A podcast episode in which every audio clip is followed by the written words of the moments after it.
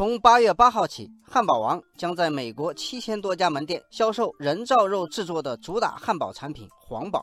不过，汉堡王方面说，中国市场暂时不会使用人造肉。实际上，不只是汉堡王，人们所熟知的餐饮品牌如肯德基、麦当劳等，都在美国本土先后推出了人造肉产品。这个现象引发很多人研究的兴趣。网友新建说：“现在人造肉有两种，一种是用动物细胞培育出来的肉，一种是用植物蛋白做出来的素肉。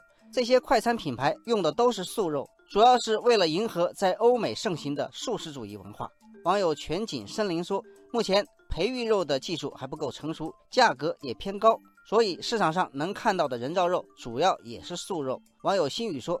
其实素肉的成本也不低，汉堡王马上要推出的人造肉汉堡的售价五点五九美元，比普通的巨无霸汉堡贵一美元。不过，据说和牛肉汉堡相比，一份人造肉巨无霸能减少百分之十五的脂肪和百分之九十的胆固醇。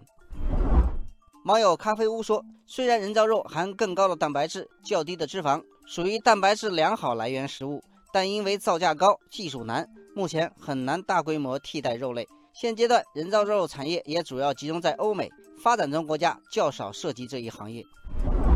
网友茉莉说：“人造肉在美国概念火爆，但在中国很少有企业参与。”网友文琪说：“调查发现，有百分之三十六的中国消费者表示不了解人造肉，而在接受度方面，百分之五十一点三的受访人群不愿意尝试人造肉，主要原因是心理因素、技术不成熟和口感不佳。”网友飞过秋天说。中国人喜欢吃带骨肉。目前，人造肉虽然可以模拟动物肌肉和脂肪的口感味道，但在骨头、筋膜等质感上还有所不足，挑剔的中国消费者很难接受。国内的企业自然不愿轻易赶这趟浑水。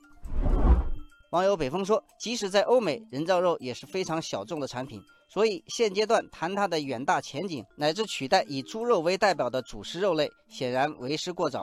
但是放眼未来，人造肉应该有一定的竞争力。”网友美食王子说：“没错，长期来看，养殖业饱受疫情困扰，对企业常态化经营是很大的隐患。人造肉的出现，给养殖企业带来了另一种解决方案。如果技术成熟，完全在实验室内生长的培育肉，将能够有效杜绝疫情影响，实现生产过程的可控性。”网友快乐风说：“目前，中国已经有部分创业公司开始涉足人造肉，未来。”不排除有更多的企业在资本推动下布局这一领域。